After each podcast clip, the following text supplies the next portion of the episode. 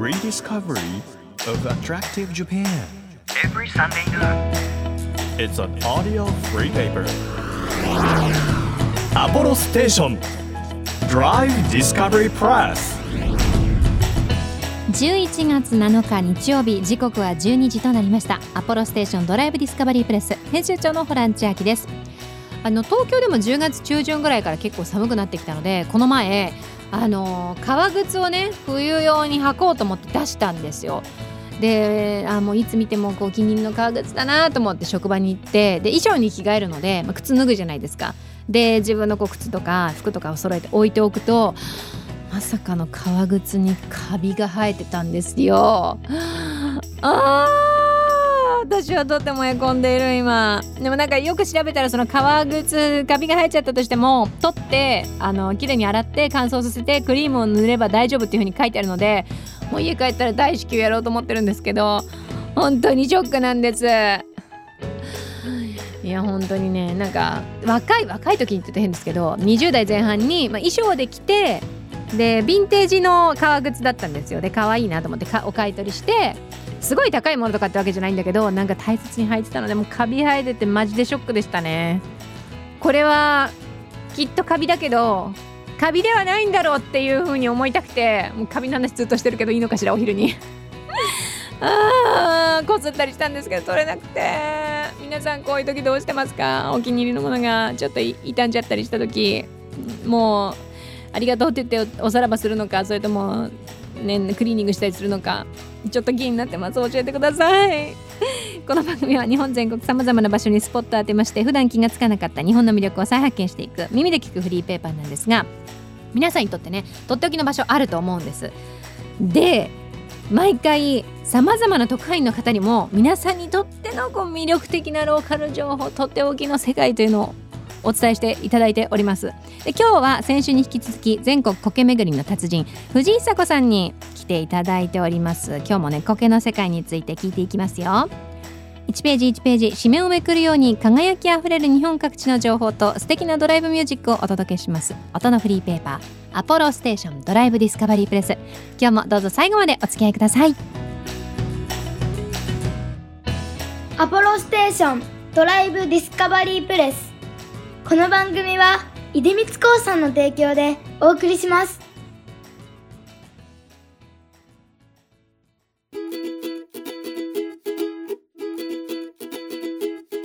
耳で聞くフリーペーパーアポロステーションドライブディスカバリープレス。改めまして編集長のホラン千秋です。毎週個性あふれる特派員の方をお迎えしまして魅力あふれる世界をご紹介しているんですが今日の特別特派員は先週に引き続き苔巡りの達人です。藤井久子さんをお迎えしています。よろしくお願いいたします、よろしくお願いします。あの日本全国先週はこうね1900種類くらいあって南から北まで、うん。まあ、気候も違えば、気温も違ったりっていうのがあるから、うん。苔好きの人にはいろんな苔見られてたまらないと思いますよというふうにおっしゃってたんですけど、はい。苔を見に行くなら、うん。おすすめですよっていうスポットありますか？そうですね。ジャンルで街でもおすすめがあれば山でもおすすめがあれば、うん。苔庭でもっていろんなジャンルではい。また分かれるんですけど、一個ずつじゃあ行きましょうか。じゃあまず街から行きます、はい、旅行がまだしづらいよっていはいはい。うご時世ではまず街の身近な街の中から見ていただければと思うんですけれども、一番はあの先週も言いましたけど苔の気持ちになって、うんうん。どんなとこに生えやすいかっていうところから探してみるってことではい。日差しもそうなんですけどやっぱり水が欠かせないので、うんうん。水のよく流れてる場所とか溜まりやすい場所が苔は好きでしてはい例えばまあ民家のブロック塀とか電車のこの下の石垣だとかそういうところによく生えてたり。そうなんですか？日陰がちなところの方が生えやすいとかっていうわけでもないんですか？種類によりますね。うん。あとは神社とかお寺とか、はいはい。あのどの町でも大なり小なりあると思うので、うんうん。そういうところの木だったりとかあと岩だったりっていうところも結構おすすめスポットだし、ゆっくり見れるかなと思います。うん。そういうとこはもう本当に皆さんどこに住んでても、うんそういう場所を探せばそうですね。あとはいつもうん、お散歩に行く公園とか、いは。いちょっと自然度の高い公園だったりするとうんうんいいかと思います。皆さんぜひぜひ見ていただきたいんですけれども、続いておすすめの場所えっと、次山の中だとすればですね、奥へ奥へ入れば入るほどなんか苔の森があるんじゃないかとかはいはい。思われがちなんですけれども、人が歩く参道が結構いい苔スポット。あそうなんですか、はい、山の奥になってしまうと結構日陰がちになってしまうので光が届きにくかったり、うん。木が倒れたりっていうことがあったりすればまた別ですけれどもあんまり環境が変わらないんで、うん。見られる種類も結構限られるんですけど、そうなんですね。うん、逆に山道は後で人が作ってる道なので、はい。開けてて石が積んであったりとか、まあ、土の斜面だっていはいはい。ろいろだと思うんですけど、斜面にもいるし地べたにもいるしあの山道の周りにも木があると思うのでそういう木にもいるしっていろんなところ環境の変化があるのであの実は苔が結構います。環境の変化があるところの方がうん。いろんな種類が見られるっていうことでいいんですか、ね？そうですね。変あの多様っていうか、うん。うん。うん。苔からすると人間からするとそんなに感じないかもしれないです,、はい。ですけどちっちゃい苔からすると大きい岩が目の前にあるっていうだけでももう全然あるのとないのじゃ日の当たり方風の通り方も全然違うのでそうですね。岩があるとか土があるとか、はいはい、うん。日陰があるとかまあそういろんな環境がミックスされてるところがやっぱりいい、うん。あとは沢。沢。沢沿い。もうまさに水が流れてるってはいいう、はい、うんうん。はい、そういうところに結構面白い苔がいて、はい。例えば沢があって湿度の高いところに生えてる椿の木とか、まあ、常緑の木にはい木の葉っぱに生えるカビゴケとか。カビじゃなくて苔なんですか？そうなんです。カビゴケっていう名前の苔なんですけど、香りがカビっぽい。でもそれもも私は嫌な匂いではなくてなんかウォッシュチーズみたいな独特の香りがする苔があったりとか。はい。ちょっとこう垂れ下がる清澄戸苔っていう苔があったりだとか、ちょっと面白い苔が結構沢沿いにいたりします。沢もじゃあいい場所ということですね、はい、苔庭っていうのは何ですか？苔庭はですね、うん日本の園芸文化はいはい。で苔庭ってありますけど、うんうん。海外はそういう苔を使って何か園芸的な技法ってよくよく考えるとうん。見られない、まあ、今は日本の影響を受けて海外で苔庭作ってるとか、まあ、はい。苔を使って何か園芸でっていうのはあるとは思うんですけど、うんうん。こんなに伝統的に苔を使用しているのは日本だけ？なのであのまあ京都を中心にしていろんな全国各地実は苔庭ってありまして、はい。この私が書いた本にも紹介してるんですけど苔みっけ日本全国もふもふ苔巡りを見ていただきますと、はい。あのまでもラジオでは語りきれない苔の世界がですね もうずっと詰まっておりまして、はい、でいろんなところによくよく調べていただくと身近な本当だあのね、本当にいろいろある。例えばあの箱根の美術館箱根美術館から、ね。京都はまあお寺とかね、はい。神社とかそういう場所はい。から、あ東北もありますよ、はい。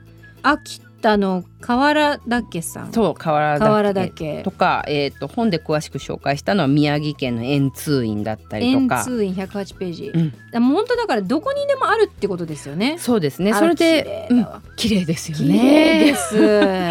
あのこの苔をベースにいろんな木々が高くそびえてこう緑のアーチみたいになってて本当に緑の世界っていう感じで、ねすごい。なんか上も下も緑でそう。ねこれ真夏なんですよ。あ8月のうん、中旬に撮った写真でこんな感じすごいなんか5月とかのね新緑の美しい季節なのかなって思っちゃう。でまあ苔庭でおすすめっていうとうんうん。今度ちょっと具体的になはい場所になるんですけれども、例えば京都って言ったらたくさん苔庭があるイメージがあるんですけど、はい。こう東山うんのエリア行っていただくと1日で何箇所か回れるはいはい。法然院に行けたりとか銀閣寺行けたりとか、うんうんうん南禅寺行けたりとかって1日で割と歩いてでも何箇所も回れるとかあと関東近辺の方だったらやっぱり鎌倉。鎌倉も杉本寺だったりとか、うん、先にリサーチしておくとうんうん1日の中で34箇所は回れる。本当だ、はい。あのでも南に全然ないわけじゃなくて福岡の例えば光明禅寺とはいかはい。もありますので、はいはい。周りでねいくらでもあるっていうのが嬉しいところですよね。そうですね。そうなんです。大なり小なりそんなに苔にはって歌ってなくても実はあったりっていうところが結構あるので、へー例えばなんですけど、はい。植物とかって冬になると葉を落としたりとうんうんうん。かするじゃないですか、はい。苔にはそういうサイクルってあるんですか？苔もやっぱりまあ冬場うんうん。は一応緑なんですけれども、よくよく見ているとクシュクシュっと乾燥しているものが多いです、まあこれ夏場もそうなんですけれども、一見枯れてるようにも見えるんですけれども、うんうん。枯れてるわけじゃなくって休眠？休んでるんですか？休んでるんです。あの光合成とかそういう生命の維持活動を一旦お休みして、はいはい。冬の厳しい夏の厳しい時には無理せず一回寝るっていうでまた自分が光合成できそうな雨が降ったりとか、うんうん。温度がちょうどよくなってきたら葉を開いてもう一回活動再開みたいな感じで。夏とかって日差しっていう意味ではあるじゃないですか。はでそうするとなんか日差しさえあれば光合成ってどこでもできるのかなって勝手に思っちゃうんですけど、うんうん。強ければいいわけじゃないんですね。やっぱり強すぎるうんとうん。紫外線が強すぎて、あのあー。植物体にダメージがいくので、うんうん。そういう時はもう本当に葉を閉じて葉を閉じるんですか？それもねねじれて閉じる苔があったりとか、はもうキュッと閉じる苔があったりとかそれも、あの閉じ方いろいろなんですけど、はい。とにかく体をすぼめて、まあ、それが一見人間から見るともう枯れてるかなとか、うんうんうん。葉を閉じたことによってその葉の裏側がちょっと緑じゃなくて、はい。茶色っぽく人間には見えてそれがまた余計枯れてるかなって思わせる苔もあるんですけれどもそれは枯れてるんじゃないんですよね。じゃあ枯れてる休んでる。枯れてると間違って、うん。ああもう枯れちゃったからちょっとこの岩について落とそうとかはしない方がいいんですね。あ。ちょっと様子を待ってステイしてほしい。一シーズンぐらい そうですねそうそうそうそう季節はい。一個ぐらいを超えてみて、うんうんそれでもまだ茶色かったりとか、うん乾燥してたら枯れちゃってるかもしれないけど、本当に枯れてる場合もありますけど あのまたいい季節に秋とか春になったら戻ってくる苔もいっぱいいます。ああ、うんそうなんですね、いろんな顔持ってますね苔ってねそうなんです。はい。いやほんと面白いであうんの苔っていうと今こうお家で楽しみたいっていう方が、あはいはい。いろんな苔をこうねなんていうんですかこう容器に入れて、うんうんテラリウム、はい。苔のテラリウム。そう作ってる方もいると思うんですけど、うんうん。ああいう楽しみ方藤井さんはいかがですか、そうですね。私はまあ今までは野外で結構観察する一本だったんですけど、うんうん。まあ、やっぱりコロナ禍になってまあいいきっかけだなと思ってテラリウムもやるように最近は本当ですか？はい。楽しいですか？楽しいしやっぱり難しい苔のお気に入りの場所を作ってあげるのはなかなか。ということはその、まあ、作ったデザインしたその瞬間は、うん。その形を保ってくれるけど、うん。それがこう長い間定着してくれるとは限らないということなんですか？そうなんです。やっぱりねそうです。種類によって好みの場所も違うし、はいだけどまあひととき流行った苔玉よりはテラリウムの方が湿度の高い環境が保たれるので、育てやすいは育てやすいんですけどね。あとはまあうまくいけば作ったデザインがだんだん自然にこう岩とか、うん。うんうん。あのだんだんただの岩だったのを苔が覆ってくるとかモコモコがどんどん増してきて本当に自然を見てるような感じでそれはそれで面白い。そうなんですね。なんかお話を伺ってると本当に苔によってねいいろんなこう好きな場所が違うから、はい。あれをこれだけ小さくて、あれ小さい場所ってなると、全部同じ環境になるわけじゃないですか。湿り気とか、ね。うんうんうんうん。風当たりとか。いろんなこう特徴のある苔をある意味この小さいテラリウムの中に入れること自体がすごい難しいことなのかなっていうふうに難しいです。だからやっぱり乾燥を好む苔とかそういう日差しが得意な苔はやめた方がいい。ももう、うん、それは本当に苔にも人にも苔 に悲しい結果になるというかはいはい。苔が死んじゃう枯れちゃう、それはその苔が果たしてその何に強いかっていうのが、うん素人だと分かんない場合ってあるじゃないですか、はいはい。そういう時はどうしたらいいんですかね？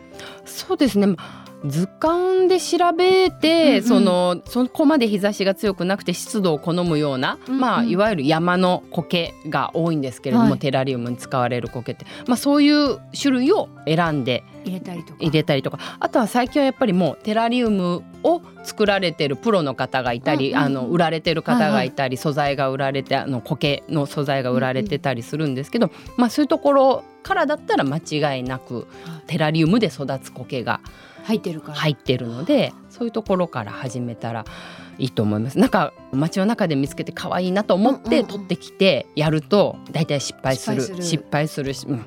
ややりました？一やったことあの本当にに苔を知らない時に、はい。あの十何年前ぐらいにやりましたけどもう全然ダメ。もう本当に嫌われちゃう。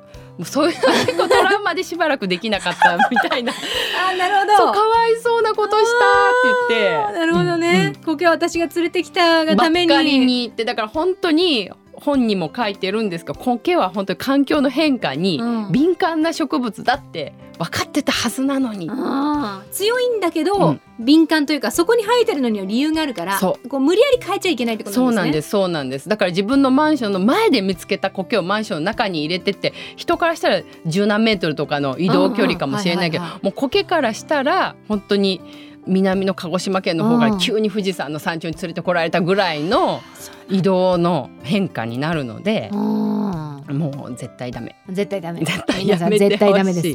なんかポスターにありそう、絶対ダメ。そう。苔勝手に取っちゃダメ。勝手に乗っちゃダメ。はい、ただね自然界にこう存在してるっていうだけじゃなくて今やこう、うん。やっぱりアートだったり趣味っていうもので楽しんでる人人間がね活用してる、うんうん。楽しむ人が増える分その楽しみ方だとかどこから来たかとか、やっぱり末永く苔と付き合いたいので、そういうことをちゃんと考えて、はい。い、ける世の中になってほしいなって。そうですね。やっぱ苔を愛するものとして、大切にねはい。正しい方法で愛してほしいですもんはい。ね。、本のことも言いたいんですけどそれが言いたくて 今日来てるぐらい。本もう一度ねあのお伝えします。苔密見日本全国もふもふ苔巡りという本でございます。はい、あのでもこの本を書いたことによって、はい。テラリウム以外にもその現地の山でとか庭でとかで大切に苔を守ってる人との出会いがすごくたくさんあってそれもすごく頼もしくて嬉しかったですね。そうなんですね。苔を守ることで自然環境山の自然環境がちゃんと守られるって分かってる方がうんうんうん乱れにちゃんと入らないように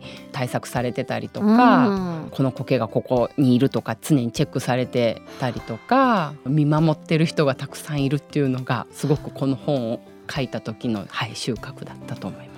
もう愛は苔を救うですね。本当ね どっかどっかの番組のキャッチフレーズじゃないですけど。そうですね。ねはい、うんいやでも面白いあの最後になんですけれども、は苔の魅力藤井さんから見て、はいズバリなんだというふうに思われますか？そうですね。一言でん、言いにくいんですけど、はい。やっぱりもうさっきも言った通り。人間の思い通りにはならないんですよね、うんうんうんそのちょっとした環境変化で人間の手の内に入れても枯れてしまって逃げてしまったりするし、うんうん。本当に人間の思うようにならないところがまた面白いのと勉強にもなるし、あとやっぱり種類が多くて日本のいろんなさまざまな環境に適した苔がたくさん生えてて、はい見れば見るほどこう多様に満ちてる多様性みたいなものを感じるんですよね。ダイバーシティですね。ダイバーシティです。はダいイバーシティです苔は。そうなんですはい苔を見てると他の生き物のさまざまな多様性も感じられるし、はいいたずら心に崩さないでほしい、ちゃんと真面目に見て楽しんでほしい。皆さん藤井さんのためにも乱獲はしないでください。あ絶対 絶対ダメ。絶対。ダメ。はい。絶いや本当にね私も苔こんなに奥深い世界なんだなっていうのを藤井さんに教えていただきましたし次苔が生えてるところに行ったらもう丁寧にねじっくり見てみようとはいよろしくお願いしまます。す。藤井さんの本「苔密見日本全国もふもふ苔巡り」は家の光協会から発売中です。アポロステーションドライブディスカバリープレス今日の特派員は苔巡りの達人藤井佐子さんでした。ありがとうございました。ありがとうございました。Apollo Station. Drive Discovery Press. 地域社会を支えるライフパートナーアポロステーションのスタッフがお客様に送るメッセージリレー。三重県いなべ市の株式会社西日本宇佐美ミルクロードダイヤンサービスステーション入社19年目の山崎裕二です。今年からセルフのサービスステーションになりましたが地域密着型の店舗という強みは変わっていません。お客様とは車以外のこともよくお話しています。私は釣りが趣味なので釣り好きなお客様とお話をしたり最近は DIY にもハマっているのでそんなお話もしています。まだまだセルフサービスになれないというお客様もたくさんいらっしゃると思うのでわからないことや不安のある方も気軽にスタッフに話しかけてもらえると嬉しいです。アポロステーションミルクロードダイヤサービスステーションぜひご来店お待ちしております。あなたの移動を支えるステーションアポロステーション。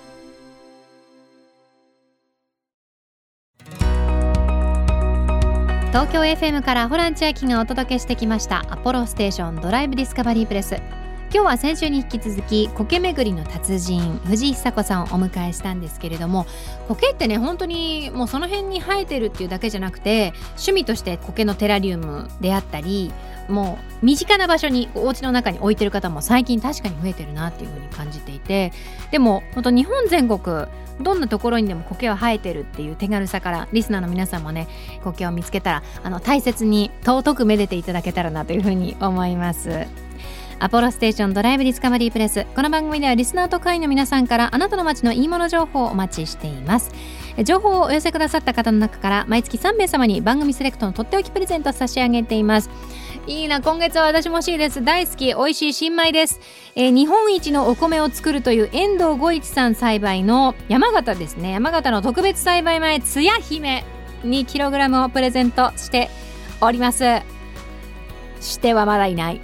毎月3名様ですので、えー、欲しいという方はメッセージを添えて番組ホームページからご応募ください。また月替わりで注目のイラストレーターさんに手がけていただいている番組オリジナルステッカー私11月分まだ見てないんですけれどもここで初初初見でございます。どんなものなのか。ダダンあなんかすごいがほっこり系？ほっこり系？とか言って今まで結構イケイケの女子が多かったんですけど今回は男女がですね日本地図を見てあのお家の中で次どこ行こうかっていうのをですね相談しているというもうなんとも幸せとはこれという感じのステッカーになっております。かわいいちょっと淡い黄色の黄色かな？山吹色かな？ちょっとパステル調になっていましてとっても可愛いです。書いてくださったのは水彩画のようなタッチでみずみずしくほっこりしたイラストが特徴の伊藤さんのデザインということになっています。ぜひステッカー希望と書いてメッセージとともに応募してください。そして番組ではドライブで聴いてほしい Spotify のオリジナルプレイリスト配信中です。DD プレスというふうに検索してチェックしてみてください。日本全国さまざまな場所にスポットを当てて日本の魅力を再発見していく耳で聞くフリーペーパーアポロステーションドライブディスカバリープレス。お相手は編集長のホラン千秋でした。またねアポロステーション。ドライブディスカバリープレスこの番組は出光興産の提供でお送りしました。